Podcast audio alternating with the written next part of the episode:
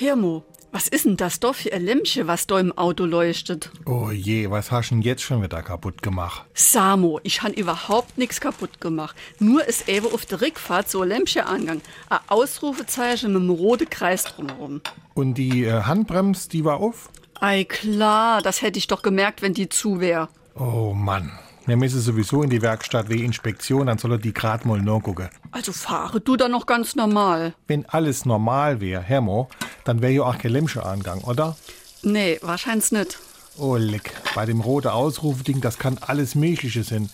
Ich bin mal gespannt, was man dort dafür wieder blechen müsse. SR3. Warum wir so reden. Wie man schwätze. Wenn man notgedrungen für etwas zahlen muss, was man gar nicht will, oder wenn man mehr als einem lieb ist, zahlen, berappen oder hinblättern muss, dann ist oft vom Blechen die Rede.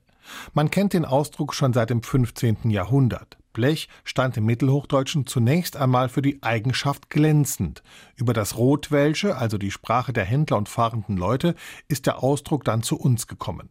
Mit Blech beschrieb man im Rotwelschen eine kleine Goldmünze, wohl deshalb, weil man früher Münzen aus dünnem Gold oder Silberblech schnitt.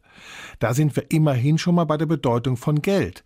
Das Verb blechen für bezahlen wurde dann in der Studentensprache des 18. Jahrhunderts geprägt und hat sich bis heute gehalten. SR3.